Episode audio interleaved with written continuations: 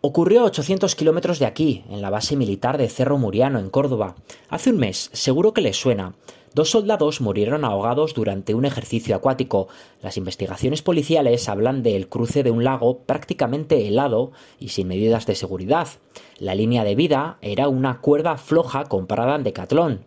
No había lanchas ni equipo médico en la zona. Además, los soldados acumulaban varios días de ejercicio intenso con pocas horas de sueño y algunos, ojo porque esto es muy grave, portaban lastre en sus mochilas como castigo por haber ejecutado mal alguna maniobra anterior.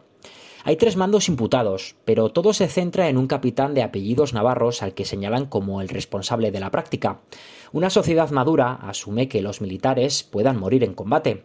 Lo que no cabe en ninguna cabeza es que un soldado de 24 años, recién salido de la instrucción, sin experiencia, muera ahogado en un lago artificial de Córdoba a cuatro días de la Nochebuena por un ejercicio negligente y chapucero. El asunto está en manos de la justicia militar. Las familias de los soldados intentan que la causa vuelva a la justicia ordinaria. Temen que la omerta castrense diluya la gravedad de los hechos con el estas cosas pasan.